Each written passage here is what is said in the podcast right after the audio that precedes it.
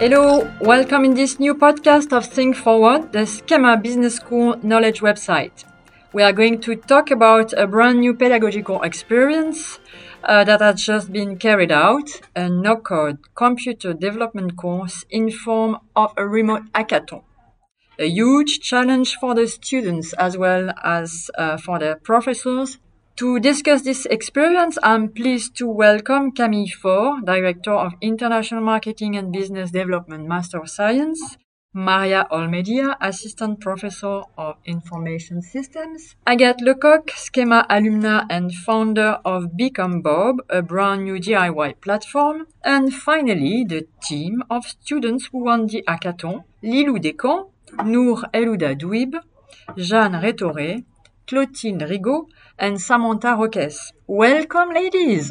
Hello. Hi. Hello. My first question will be for Maria and Camille. Why do you think a digital literacy course is critical in a management school? I'll start with this question. So, actually, digital literacy uh, is an elective that should be an introduction to the digital world. So, it means we want to echo the new industry digital trends. So as professors, uh, it's our duty to make sure the student appreciates digital environment, uh, not only from the smartphones and social media, but also with professional tools used in the industry. So over the past three years, we have set up different formats uh, for this elective around coding uh, or no, no code skills, actually.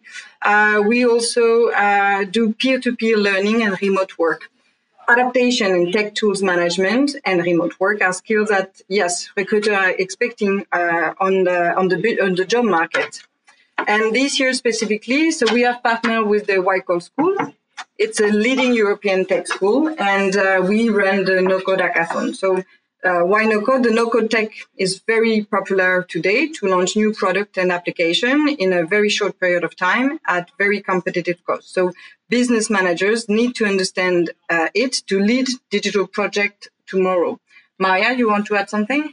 Yeah, in fact, I wanted to add that in today's digital world, nearly every career requires digital communication at some point. So equipping the students with the skills, that are able to find, evaluate, communicate, and share online content in an effective way is a key to their future. The second question will be um, to Maria and Camille. Why and how do you choose such an unusual frame to teach a no-code course?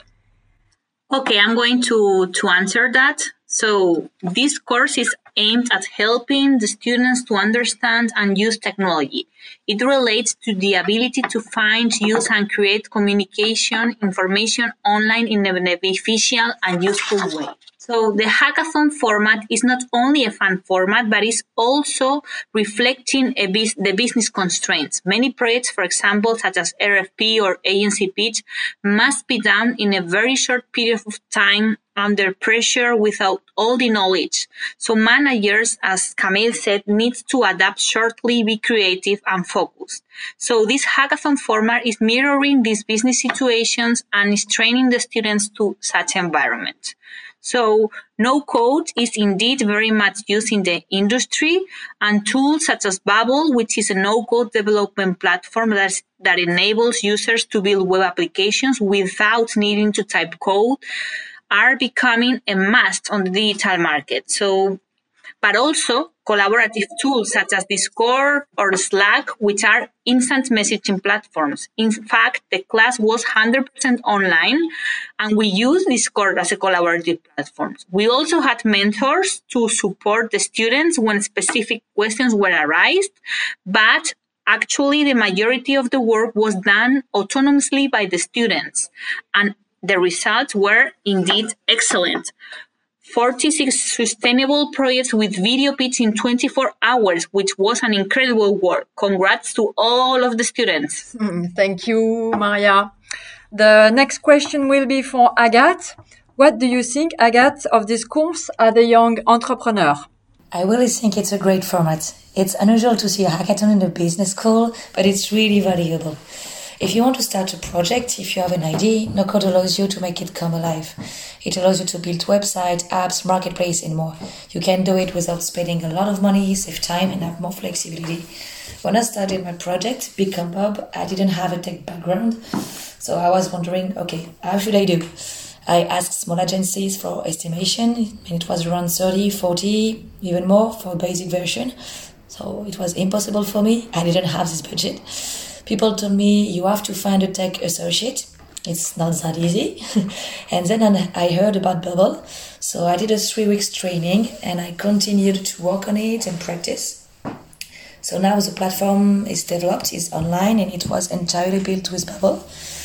No code allows you to test your idea because if you start spending 20, 30, 50k, even more to develop your product, you might have a great idea, but you're not sure that it's going to be what people want, what they need.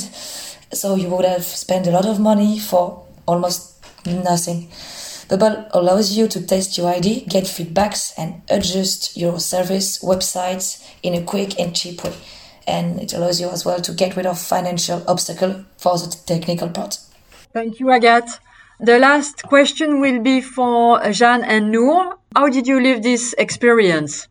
So we thought that no code would be easy. It actually looked very easy with Bubble, Bubble being a very nice platform, but it wasn't easy at all. We didn't have a lot of time, like it was barely two days, which is actually the goal of a hackathon. And we weren't really surprised by this because SKEMA really likes to challenge us. It was a very fulfilling experience. We had to adapt very quickly, think fast, but also be creative.